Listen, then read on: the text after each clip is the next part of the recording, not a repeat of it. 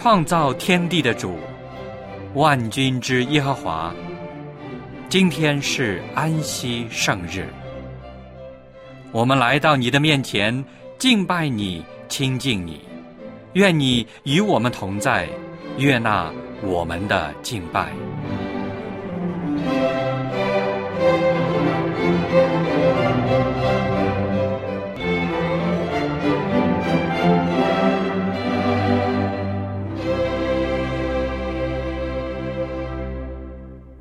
各位弟兄姐妹，亲爱的朋友，很高兴又迎来了一个安息圣日。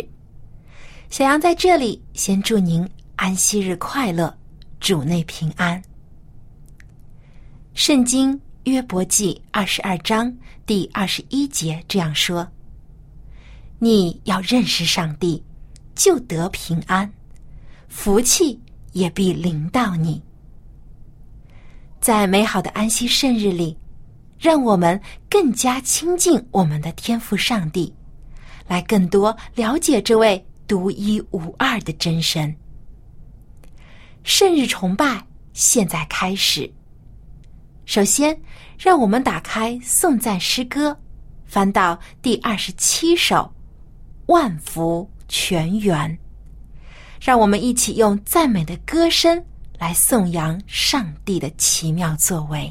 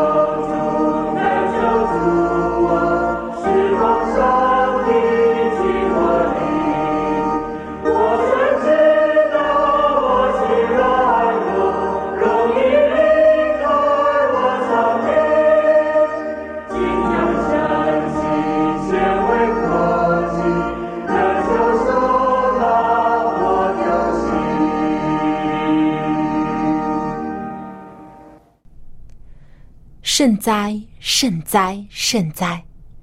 圣父、圣子、圣灵三位一体、独一的真神上帝。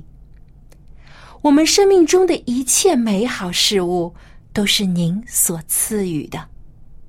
感谢您将莫大的福分赐给了我们。愿主带领我们今天的崇拜，使我们每一个人。都可以从你那里领受到属天的福分。奉主耶稣基督的名求，阿门。接下来，让我们一起打开圣经，来朗读几段经文。请翻到希伯来书八章第一到第四节，以及第九章十一到十四节和。二十四到二十八节，我们用起音的方式来朗读这些经文。基督为大祭司，我们所讲的是其中第一要紧的，就是我们有这样的大祭司，已经坐在天上至大者宝座的右边。在圣所，就是真账目里做执事。这账目是主所知的，不是人所知的。凡大祭司都是为献礼物和祭物设立的，所以这位大祭司也必须有所献的。他若在地上，必不得为祭司，因为已经有照律法献礼物的祭司。但现在基督已经来到，做了将来美事的大祭司。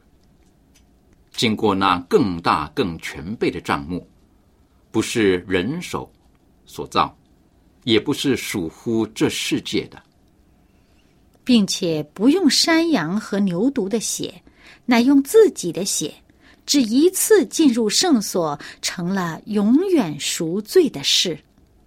若山羊和公牛的血，并母牛犊的灰。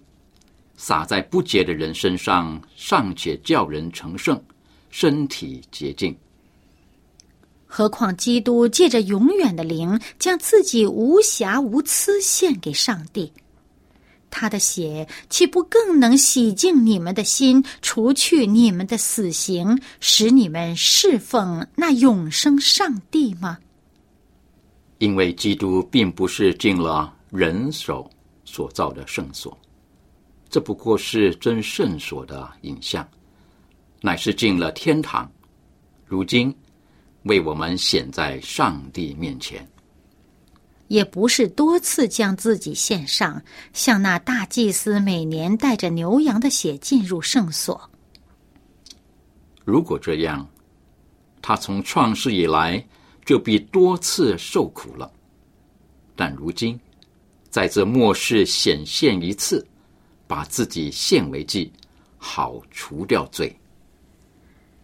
按着定命，人人都有一死，死后且有审判。像这样，基督既然一次被献，担当了多人的罪，将来要向那等候他的人第二次显现，并与罪无关，那是为拯救他们。有些朋友可能会知道，佛教将人一生经历的痛苦分为八种，称为人生八苦，就是生、老、病、死、忧悲恼、怨憎会、恩爱别离，以及欲求不得。但非常奇妙的是，在圣经的记载中，主耶稣。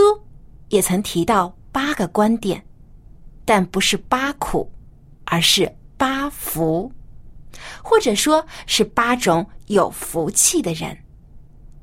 那么是哪八种人呢？他们又有怎样的福气呢？你会不会是其中的一位呢？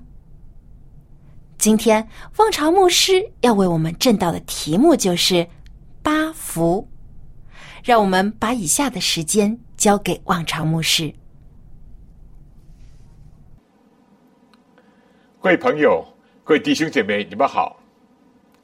我想今天有这个机会跟大家一起学习一段历代的基督徒最喜欢的圣经的篇幅之一。你知道吗？在旧约圣经或新约圣经。基督徒最喜欢诵读的、学习的、研究的，有这几个篇幅。旧约的可以说是未知人口的诗篇二十三篇，许多人可以背得朗朗上口。大卫所写的。另外呢，就是以赛亚书五十三章，讲到一个非常奇妙的有关受苦弥赛亚，就是。预言耶稣基督的一章，来到新月呢，开始就是马太福音里面第五到第七章，我们平时所讲的耶稣的登山宝训。剩下的呢，顺带也可以让你们知道，一个就是罗马书十二章保罗所写，还有呢，当然是爱的诗篇。哥林多前书十三章。但今天我们就先学习马太福音五到七章，内容太丰富了啊，简直可以讲几十堂。那今天呢，我们就学习其中的第一段八福。我想先读一读这个圣经，这里说耶稣看见这许多人，就上了山，所以我们说是为什么叫山边宝训呢？既坐下，门徒到他跟前来，他就开口教训他们说：“下面就有八个福，我先读一遍。虚心的人有福了，因为天国是他们的；哀痛的人有福了，因为他们必得安慰；温柔的人有福了，因为他们必承受地土；饥渴慕义的人有福了，因为他们必得保住；连续人的人有福了，因为他们必蒙连续。清心的人有福了，因为他们必得见上帝；使人和睦的人有福了，因为他们必称为上帝的儿子；为义受逼迫的人有福了，因为天国是他们的。好，我想先介绍一下当时的背景啊。耶稣所在的这个时代，犹太是被罗马所统治的。罗马是一个某方面讲非常强盛的国家，但是也是一个铁跟血的国家。它镇压很多的啊周边的邻邦，但是呢，当时犹太国可以说自从亚述、巴比伦、马代波斯、希腊，现在的罗马，一直受外族的统治，可以说是有的时候，人有一种很希望怎么样，有个救主来到，能够使得自己的民族能够复兴，国家能够独立，能够繁荣，尤其是社会的下层，可以说那些上层的权贵呢。可以依附着罗马的权势，有的还是啊作威作福，甚至生活也很富裕。但作为社会的下层呢，有的时候是民不聊生，有的时候是备受剥削、苦待，所以他们心中很自然的想怎么样呢？就希望有位救主来到，就能够。推翻罗马帝国，能够使得他们百姓呢，能够过幸福的生活，这是很自然的一个想法。当时，而耶稣果然是按照圣经的预言，即使时候满足，上帝的儿子就为女子所生。耶稣基督真的是按照圣经的久远的预言来到了，而且降生在犹太这个地方。所以，当耶稣一出道的时候呢，我们刚刚读的，你看有许许多多人都来到耶稣面前。如果我们看第四章的最后啊，耶稣走遍加利利，在各个会堂里面教训人，传天国的福音，医治百姓各样的病症，他的名声就传遍了叙利亚。那里人把一切害病的。就是害各样的疾病、各样疼痛的和被鬼附的、癫痫的、瘫痪的，都带了来。耶稣就治好了他们。下面二十五节第四章马太福音，当下有许多人从加利利、低加波利、耶路撒冷、犹太、约旦河外来跟从他。耶稣看见许多人，他就上了山，就是刚才我们所读的。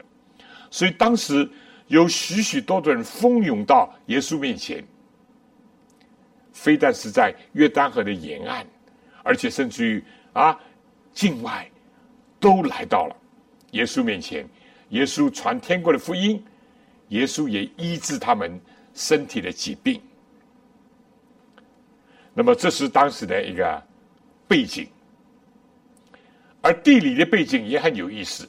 因为我有机会有两次去过以色列，那里导游就说，耶稣看到这么多的人，当时又没有扩音器，对不对？所以耶稣是一个非常会选择地形的一个人。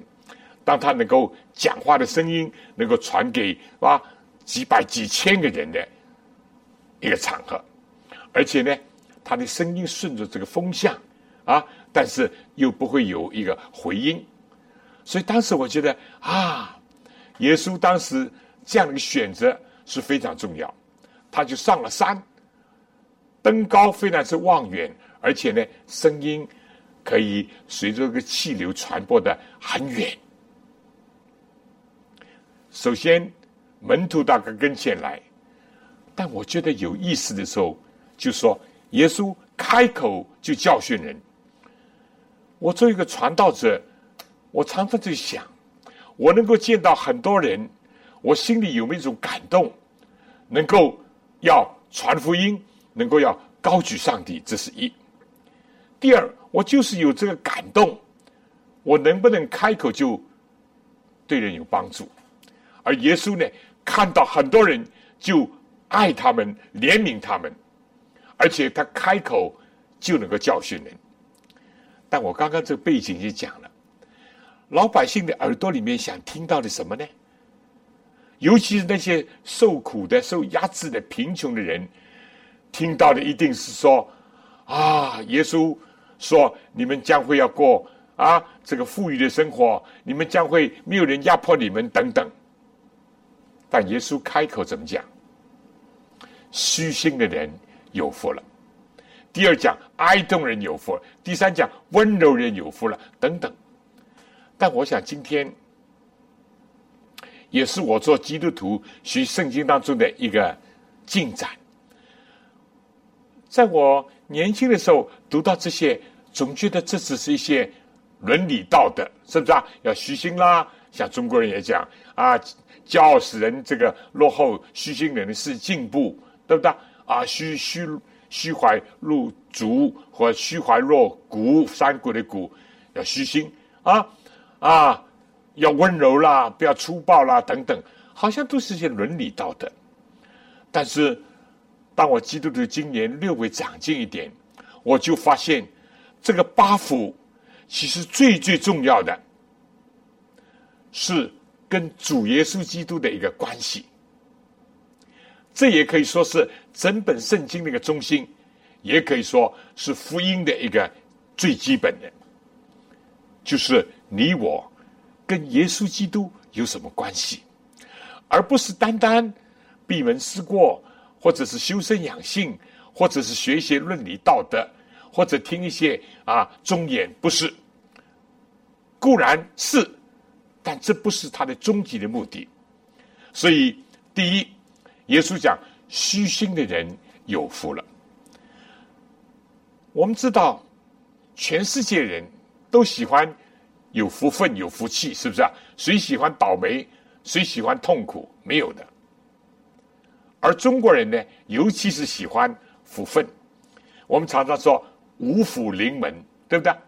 五个福分都。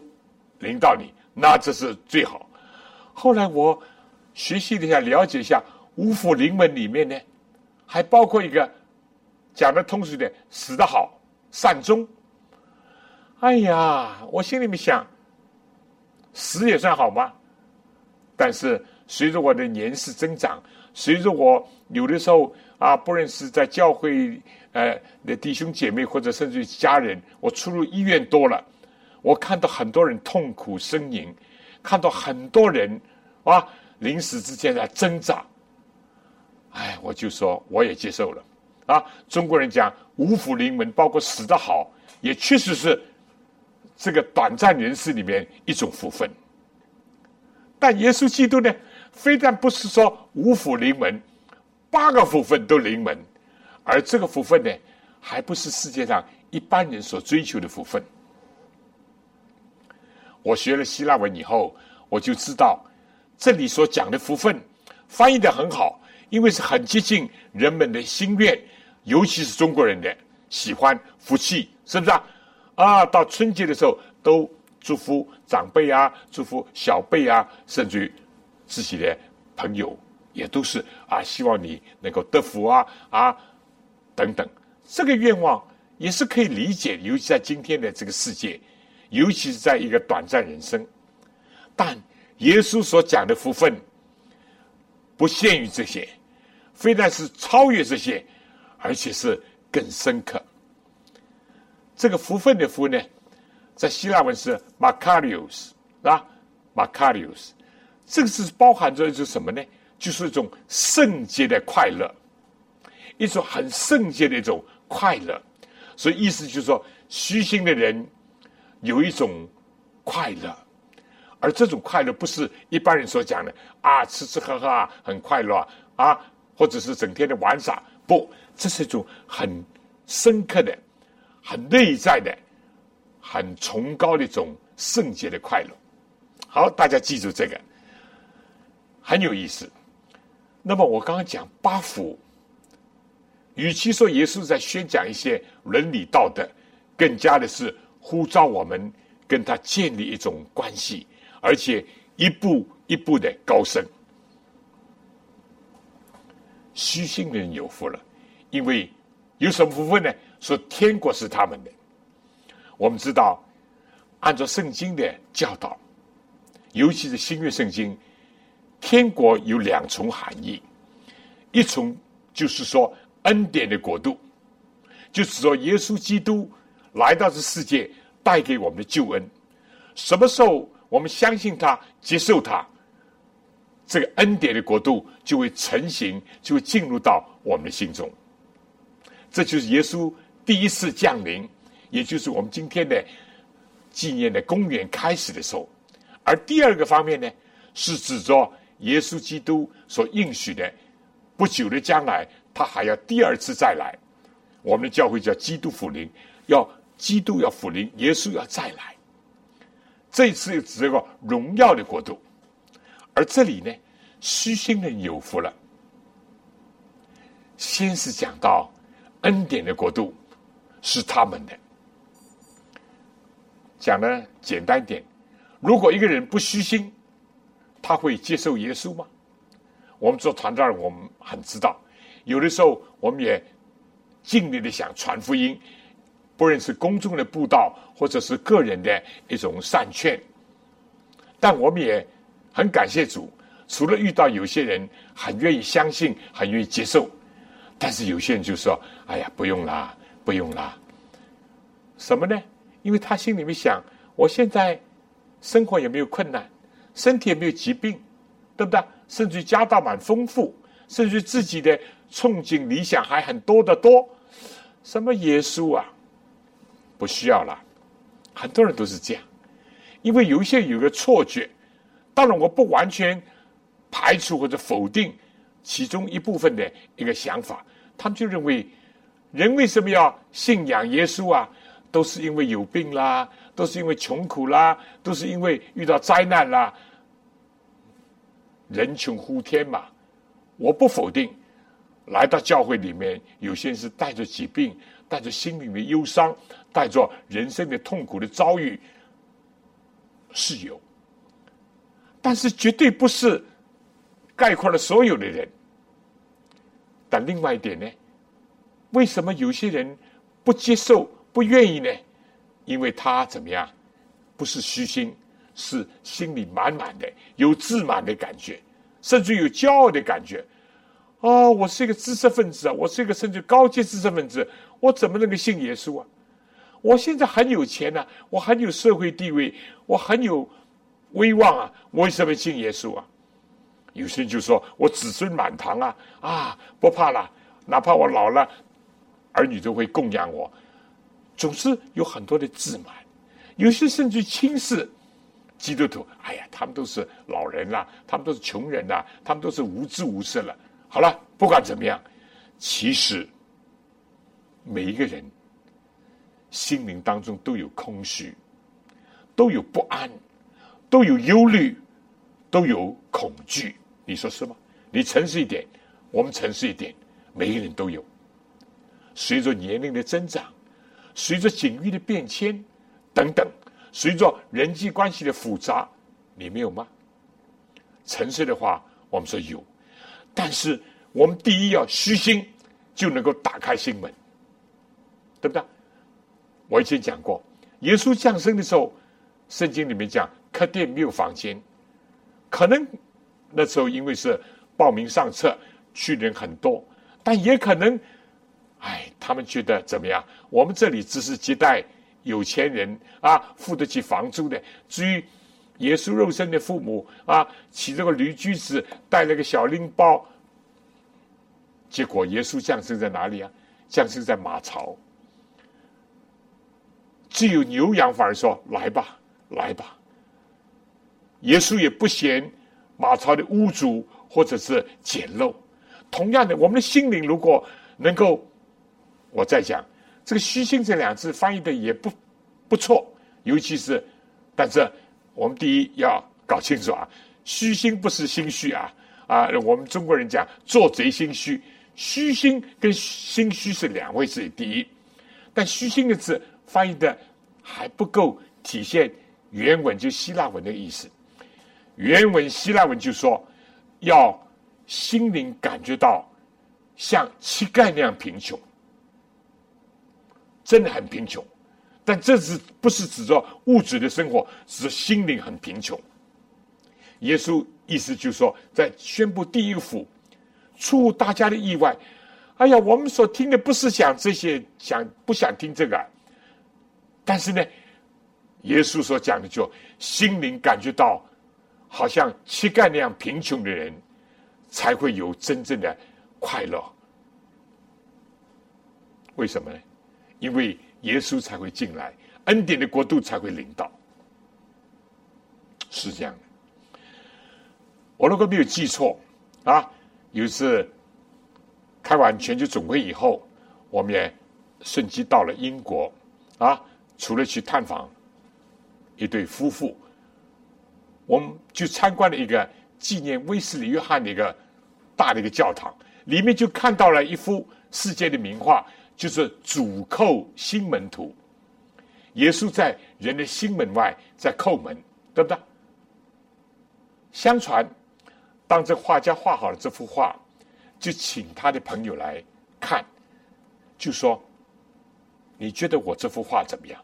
当然，这朋友一方面感觉到朋友的才华，但是他也愣了一下，皱了一下眉头。啊，画家也很敏感的，是吧？他的眼光是很很。敏锐的，他就说：“有话直说嘛，我有什么缺点？”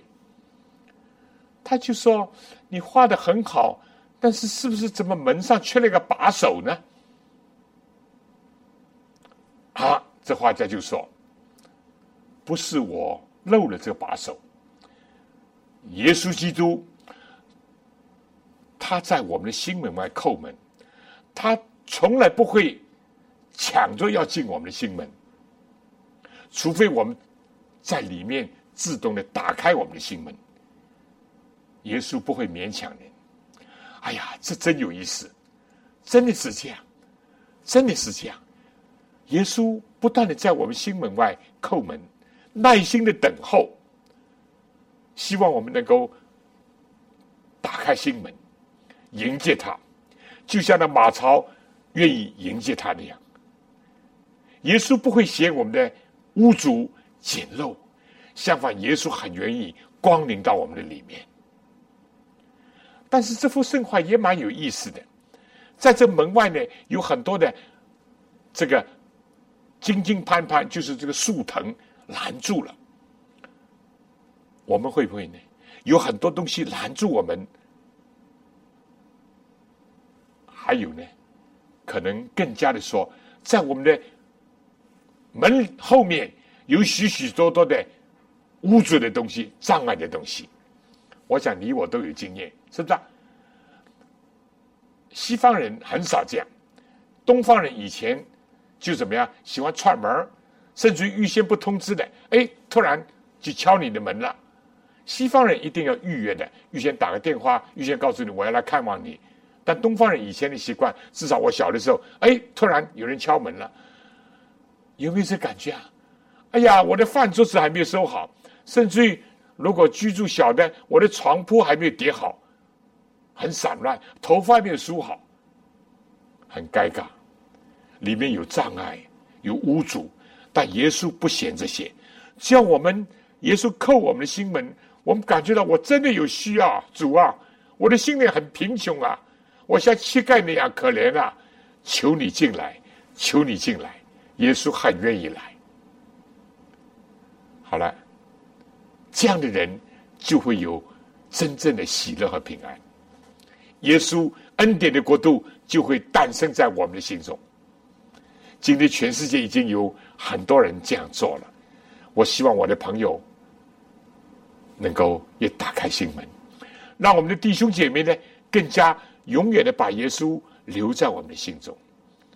紧接着第二个呢，哀动的人有福了。哎呀，这个对当时的犹太人简直是觉得莫名其妙。悲哀的人有快乐，好像是两个是矛盾的嘛？对了，只有真正悲哀的人才会得到快乐，只会经过下雨才会有彩虹出现，只会经过流泪才会看到雨过天晴才光明。这里说哀动的人有福了，因为他们必得安慰。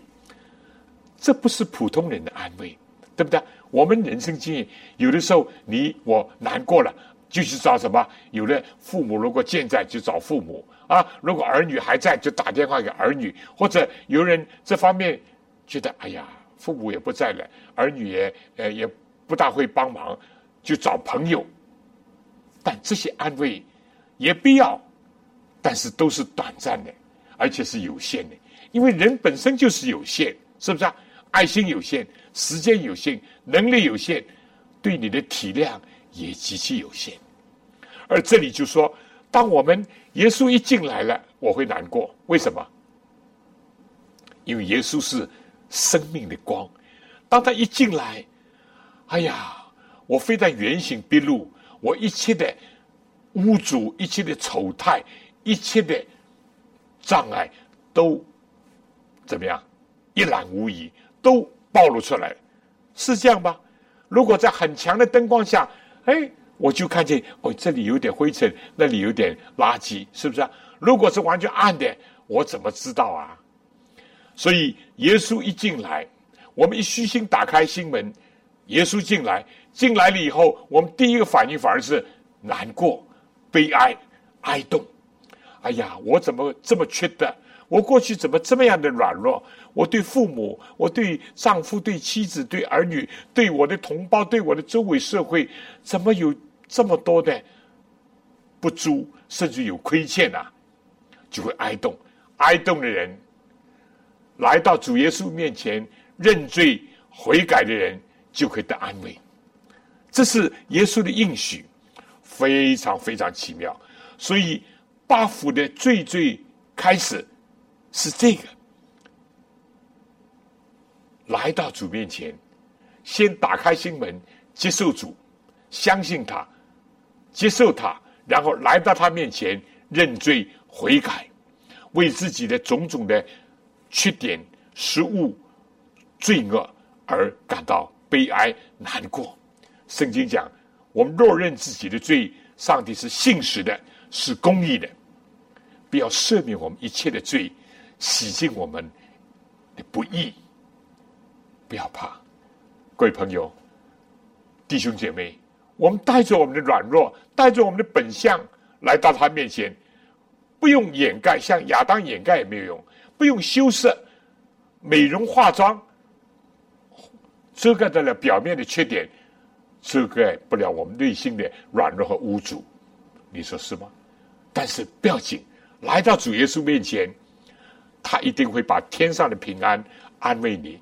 耶稣说：“你认罪，我赦免你；我把你的罪丢在深海，虽然你的罪多像头发那样，我不纪念；虽然你的罪朱红如血血一样，我要洗净你白如雪，下雪的雪，不是流血的血，红的变成白的。”耶稣基督会赦免我，好了，这是跟主耶稣基督，你要跟主耶稣发生关系吗？少了这两步，下面没有的。这是最要紧的开始两步。紧接着呢，就说温柔的人有福了。温柔两个字，我们知道一般人都很欣赏，但是也知道做到温柔不容易。但这里所讲的温柔，我个人体会还不是指说，哎呀，我们的脾气很好啊，我们啊这个啊讲话啊很温柔啊，还不是这样，包含着还不是这样，因为我们要从跟主耶稣基督的关系来看，为什么？过去我们是硬心的，有的时候是顶撞，非得顶撞人。我们顶撞上帝，信什么耶稣啊？有什么上帝啊？等等。我们现在知道自己的亏欠软弱，我们的心地就怎么样？开始柔软了。你说是不是啊？哎，一块蜡，过去点蜡烛的蜡，蜡如果硬了，你还能够把它揉吗？不行了。现在这个 plastic 塑胶也是，塑胶软的时候，你可以制成这个模型，制成那个啊小的动物等等。如果一硬了，尤其硬塑胶，你根本不能塑造。我再举一棵树，当它树苗幼小的时候，它如果有点偏斜了，你可以把它扶正，是不是啊？如果已经长成一棵硬硬的树，你纠正不了，你再用大力，除非把它锯掉，把它。好断，所以就我温柔的时候，下面一步呢，就是开始可以怎么样？求主耶稣基督塑造我。哎呀，过去的救我不堪回首，现在我愿意你重新塑造我。正像格林多后书所讲的：若有人在基督里，他就是一个新造的人，旧事已过，都变成新的了。我们要求主耶稣塑造我们，唯一的就是心地要柔软。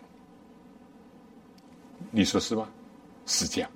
那么当然，我体会这个温柔人有福很有意思的啊，这是最基本的一点。但同时呢，我们心地柔软的，接受耶稣基督的塑造和改造了，我们怎么样？我们就会成为一个。到处有立足之地的，你有没有在社会上发现的？有些人远远的来说：“好了，他来了，我们走吧，走吧。”因为怎么样？他是一个不受欢迎的人，他没有一个立足之地。但有些人呢，到处人都欢迎他，因为他很温柔，他不跟人家无谓的争吵、摩擦、冲撞，哪里都怎么样？有他的安身之处。你说是吧？这也是个温柔人有福了，因为他必承受地图，哪里都有他可以逗留的，甚至居住的地方。还有呢，我体会这里温柔人有福了，他必承受地图，就什么呢？他是一个坚韧不拔的，硬的有的时候就脆，对吧？柔软的就怎么样？有一种坚韧，有种坚韧。有的学生考一次失败了，哎呀，不考了，不想读书了，有没有？有这样的，甚至有一次考试失败了，哎，就灰心丧志了。工作也是这样，事业也是这样。你知道爱迪生事业以前这个灯泡的钨丝试验了多少次啊？啊，医治这个梅毒的六六六试验了多少次啊？就几百几千次才成功的。如果一次。不成功，好了，放弃，或者十次不成功就中断，哪有今天很多的发明、很多的建树、很多的成就？所以，不论在学习上、在学业上啊，或者工作上，要有建树，要有成就，必须要有一种百折不挠的心，不要打退堂鼓，不要灰心丧胆，对不对？这又是一种。当然，这里讲的温柔人。将来能够承受天国，天国的土地，天国的大门为他开放。你能够想象，将来到了天国去，还跟人家吵吵闹闹，跟人家争权，啊，夺夺利，还要跟人家冲撞，不可能了。那如果是这样，天国跟世界有什么不一样？甚至天国跟地狱有什么不一样？到天国都不是这个，只有这样的人才能够进入天国，这是柔软的。那么下面一幅呢，就什么呢？饥渴慕义，一柔软的，一想主啊，你改造我，你塑造我。那么什么是我们的榜样呢？什么是我们的标准呢？什么是我们的 model 呢？模范呢？这里的义是做谁呢？还不是单单说啊啊公义啊正义啊仁义这些事，但是指说耶稣基督，因为你就读完了八福，最后为义受逼迫人有福了。紧接着下面怎么讲？他说：“人若为我的缘故，辱骂你们、逼迫你们、捏造各样坏话毁谤你们，你们就有福了。”等等。所以很清楚，耶稣说：“为我的缘故，对不对？”旧约也说。他是耶和华我们的义。新约保罗在哥林多前书第一章就说，耶稣基督是我们的公义、圣洁、救赎和智慧。这个公义在原文就是一个义字。所以饥渴慕义，你慕什么呢？渴慕什么呢？主啊，我过去有的时候形象像魔鬼，像撒旦，至少像坏人，至少像不是一个很值得人欣赏、看好的人。主啊。改造我，塑造我，像你，就是赞美是，我愿像耶稣，像耶稣，如饥似渴的爱慕耶稣，多好，多好。所以这个真正是一个非常奇妙的一个，我们要如饥似渴的爱慕耶稣。各位朋友，各位弟兄姐妹，你饿过吗？今天有很多小孩子、年轻人在糖水蜜糖里面泡大，所以他们不知道什么叫饿啊。古代也有些所谓，据说古代有个君王，下面一个丞相汇报说：啊，某某地方有水灾，那里人没有饭吃。这皇帝脱口而出：为什么不吃肉啊？哼，饭都没有吃，还吃肉？今天也是这样，很多。年轻人不晓得他父辈的艰苦啊、劳碌等等，才换来了今天比较平稳的生活，甚至比较幸福、比较甜美的生活。不行了，啊！如饥似渴，你可能没有饿过，你有干渴过吗？可能有的时候有，是吧？呃，运动以后嘴干了，那很解决啊。哎，冰箱打开或者水壶一冲，甚至有现在很多西方也好，东方哎，买个可乐，买一个啊雪碧啊，咕噜咕噜咕噜喝了，好像解渴了。你真正渴过吗？你干渴过吗？我在美国的时候，有一个朋友，他从柬埔寨逃难出来。他逃难出来的时候，带着妻子，带着小孩，尤其是艰苦的，就是说他在逃难。路途当中呢，生了一个小的女孩。他们逃难，你知道是辛苦的啦。哪里有什么啊？这个超级市场哪里有什么？何况那个是几十年前的一个柬埔寨的一个景地啊！他们干渴。他跟我讲的，我永远不会忘记。照理讲，现在这不是三十年有多了。他说他们最后嘴干到怎么样呢？喝自己的小便。但是，当然，从我们想怎么恶心啊，怎么喝自己的小便？但是你再想象一下，小便喝完了能怎么样？你不喝水会有小便吗？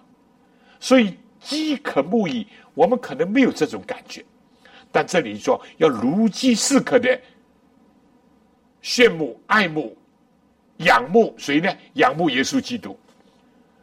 各位朋友、各位弟兄姐妹，甚至我们做了很多年基督徒的，我们都惭愧，甚至我们都要继续的要认罪悔改，继续的要不断的祈求。主啊，我愿意渴慕你。渴慕你的人会怎么样呢？这里说他必得保住。我肚子饿的时候，哇，吃了个馒头。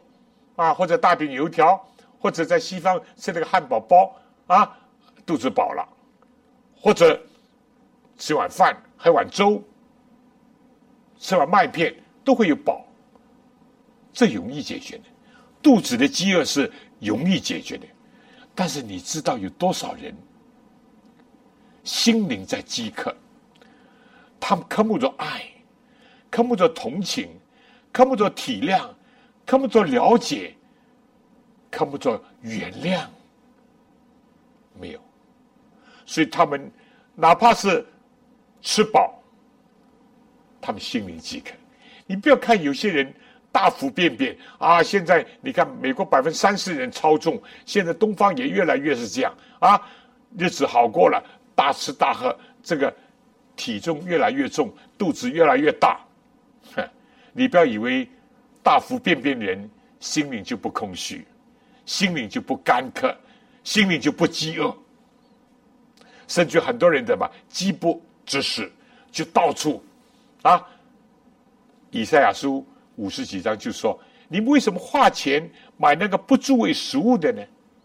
啊啊！有些人就在这个呃书报杂志，有些人甚至在黄色的呃刊物或者等等的电视节目里面，想填充自己的心灵。对不起，没有的。有人就说：“好了，我就高朋满座，我有钱嘛，我就请客吃饭。”人去楼空，还是心灵饥饿，还是干渴，渴望着怎么样有人爱，或者渴望着能够被接纳，或者渴望着被了解，渴望着自己的冤屈能够得到申诉，太多的渴望了。比肉体的干渴、嘴唇的干渴更难解决的，就是心灵的干渴。各位朋友、各位弟兄姐妹，你们有吗？我承认，哪怕我们做了基督徒，也不等于说我们不会偶然的也经历这些。何况还没有耶稣居住在心里的人呢？何况世界上一般的追求呢？你说是不是？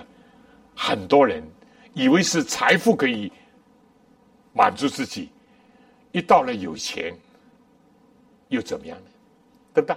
你有没有看过这个 Apple 这个创始人这个 Steve Jobs？他在病床上所写的，他说：“过去我有很多的钱财，有很多的名望，啊，人家也很羡慕我。但到了今天，当然大家都知道，他五十几岁生癌症就死了。”他在病床上话，他说：“现在钱财、声望对我一点都没有吸引力。”他说：“相反的，唯有上帝创造我们的时候，留在人心里面那种感情和情感以及爱，才是我想慕的、留恋的东西。”对了，人到病重垂危的时候，他爱慕的什么呢？钱财救得了他吗？甚至医生也救不了他，药物也救不了他。他爱慕的是一种崇高的一种友情、爱情，以及上帝种植在人心里面一种爱。可以说，这爱还不是世界能够满足你的，对不对？我们看的、听的多了，这个安慰就来自。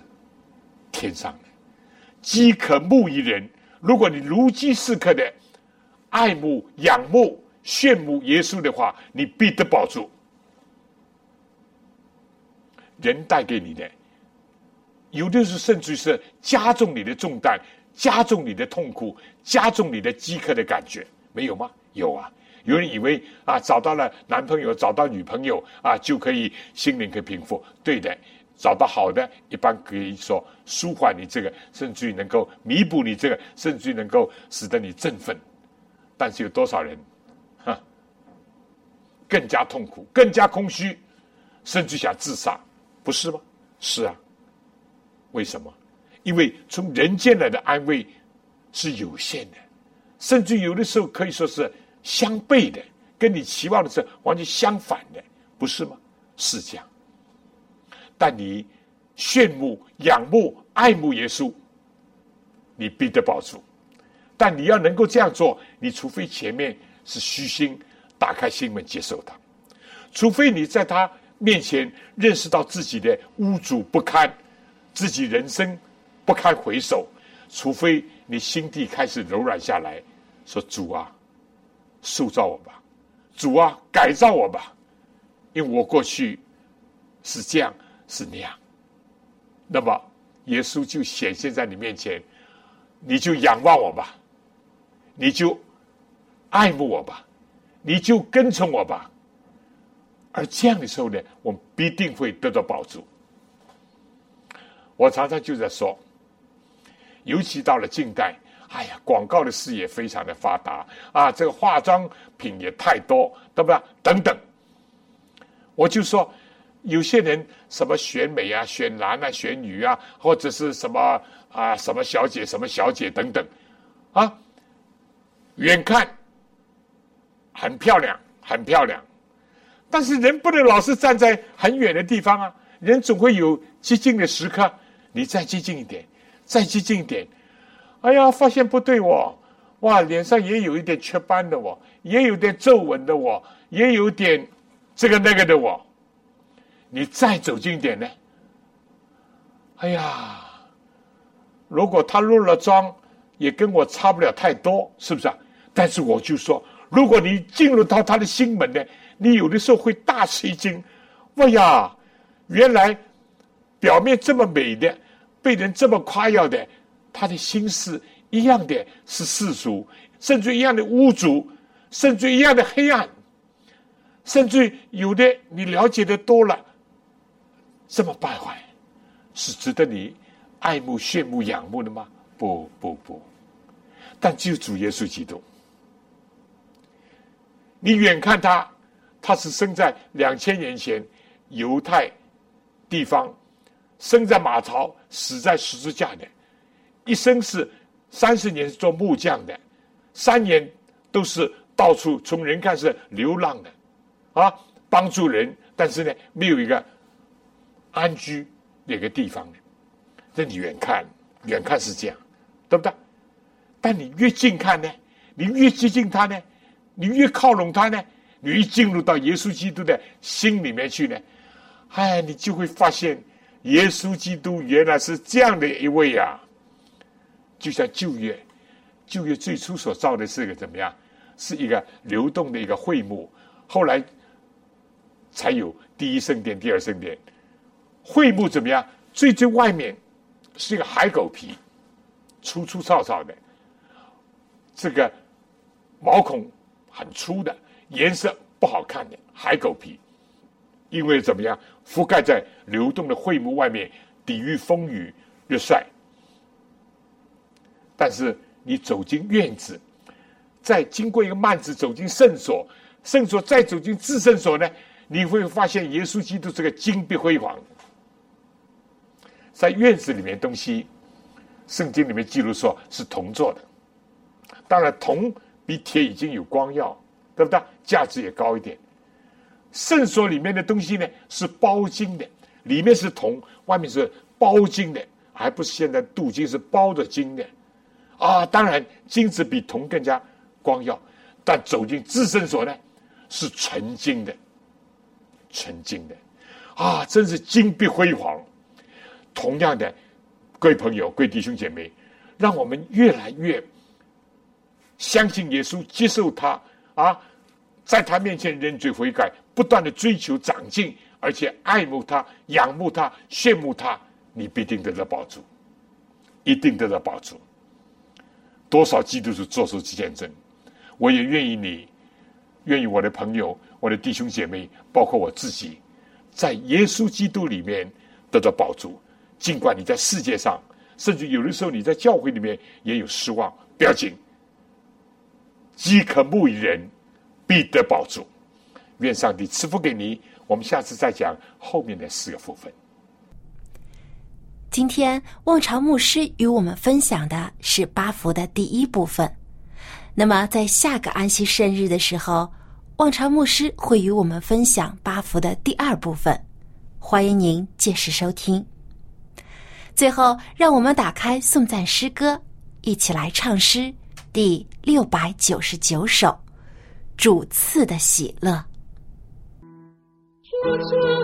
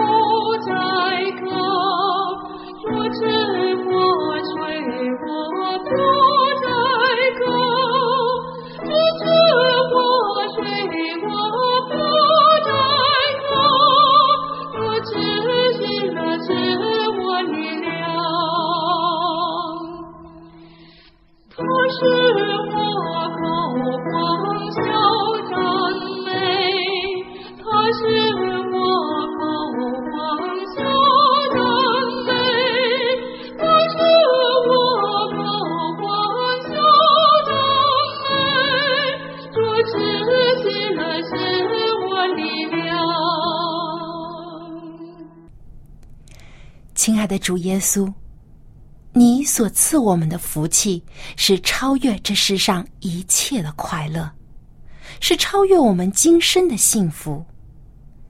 您所赐的是最圣洁、最美好的福分。愿我们众人都来追求这属天的福气，做个真正的有福之人。愿天父的慈爱、主耶稣的恩惠、圣灵的感动，时常与我们众人同在，从今时直到永远。阿门。